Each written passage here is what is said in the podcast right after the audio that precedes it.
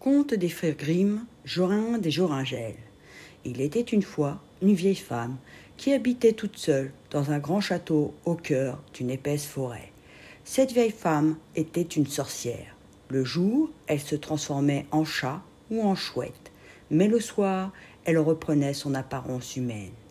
Elle avait le pouvoir d'attirer les bêtes sauvages et les oiseaux qu'elle tuait, qu'elle faisait bouillir ou rôtir pour son repas. Et tous ceux qui approchaient à moins de cent pas de son château étaient comme brusquement frappés de paralysie et ne pouvaient plus faire un mouvement jusqu'à ce que la vieille les délivrât. Et elle le faisait, généralement. Mais si c'était une jeune fille au cœur pur qui franchissait ce cercle enchanté, la sorcière se gardait bien de la laisser aller. Elle la changeait en un oiseau qu'elle mettait en cage dans une des salles du château. Ainsi, elle eut bientôt près de sept mille oiseaux. En ce temps-là, Jorinde, qui était bien la plus jolie jeune fille du pays, s'était fiancée à un beau jeune homme du nom de Joringel. Un jour qu'ils voulaient se faire de tendres confidences, ils allèrent se promener dans la forêt. Cartons-nous de trop nous approcher du château, dit Joringel. C'était une fin de journée magnifique. La tourterelle roucoulait sous les êtres. Les rayons du soleil couchant passaient entre les branches des arbres et jetaient une note lumineuse sur le vert sombre de la forêt. Pourtant, Jorinde et Joringel se sentaient peu à peu envahis par une profonde tristesse. Par moments, ils s'asseyaient au soleil et pleuraient dans les bras l'un de l'autre sans savoir pourquoi. Le cœur saisi de sombres pressentiments, ils étaient dans l'angoisse, comme à l'approche de la mort. Sans que les jeunes gens s'en rendissent compte, leurs pas les avaient entraînés très loin. Ils étaient maintenant tout à fait égarés. Le soleil était près de disparaître derrière la montagne. Joringel cherchait le chemin du retour lorsque tout à coup, en regardant à travers les broussailles, il reconnut les murailles du château toutes proches. Une épouvante mortelle le saisit, tandis que Jorinde, au même instant, se mettait à chanter une étrange mélodie. Mon oiselet au collier rouge, mon tourtereau, chante ses peines, peines, peines, chante sa mort à sa tourterelle. Mon tourtereau chante ses peines, peines. Tirli, tirli. Joringel se retourna. Jorinde n'était plus là. À sa place, un rossignol chantait. Une chouette aux yeux phosphorescents sortit de l'ombre et volta trois fois autour du jeune homme en ululant. Joragel s'aperçut alors qu'il ne lui était plus possible de faire le moindre mouvement. Il était comme pétrifié. Il ne pouvait plus ni pleurer, ni parler, ni remuer les mains et les pieds. Le soleil avait disparu.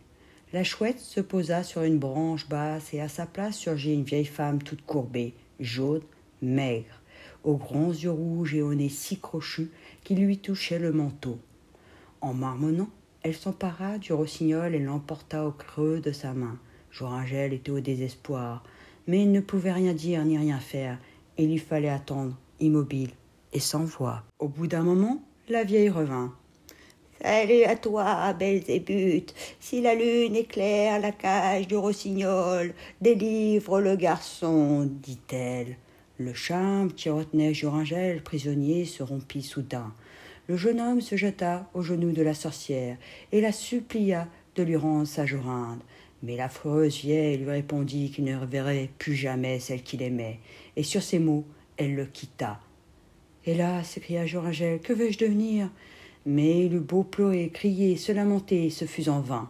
Éperdu de chagrin, il se résigna à s'éloigner. Il finit par sortir de la forêt, et après quelques heures de marche, il atteignit un village inconnu où il demeura. Il y engagea comme berger pour garder les moutons. Souvent il menait paître son troupeau aux alentours du château, mais il prenait garde à ne pas franchir le cercle enchanté. Une nuit, il fit un rêve curieux.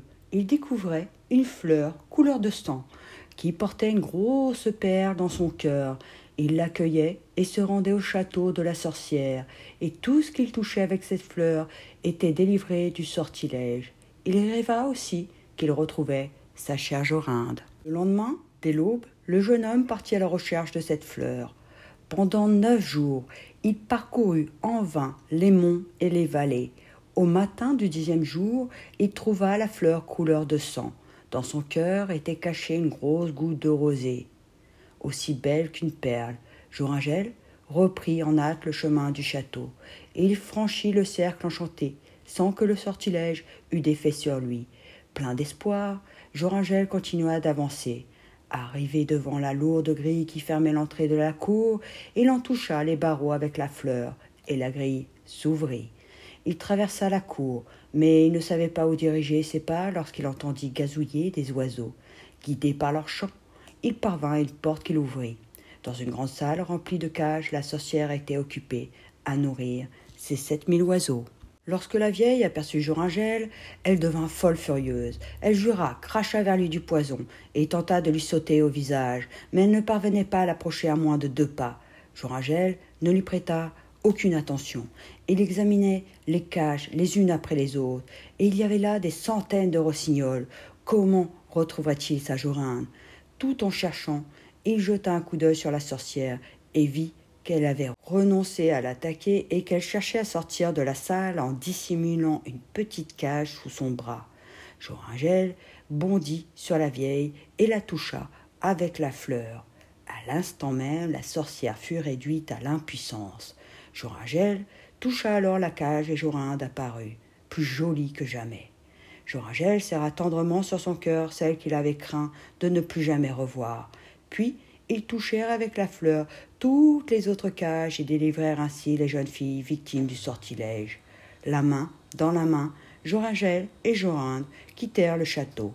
Ils se marièrent et vécurent tous deux de longues années de bonheur. Aux petits, moyens, grands kids et aux adultes, merci d'avoir écouté un conte des frères Grimm Jorinde et Joringel aux éditions de Coq et on se retrouve bientôt pour de nouvelles aventures.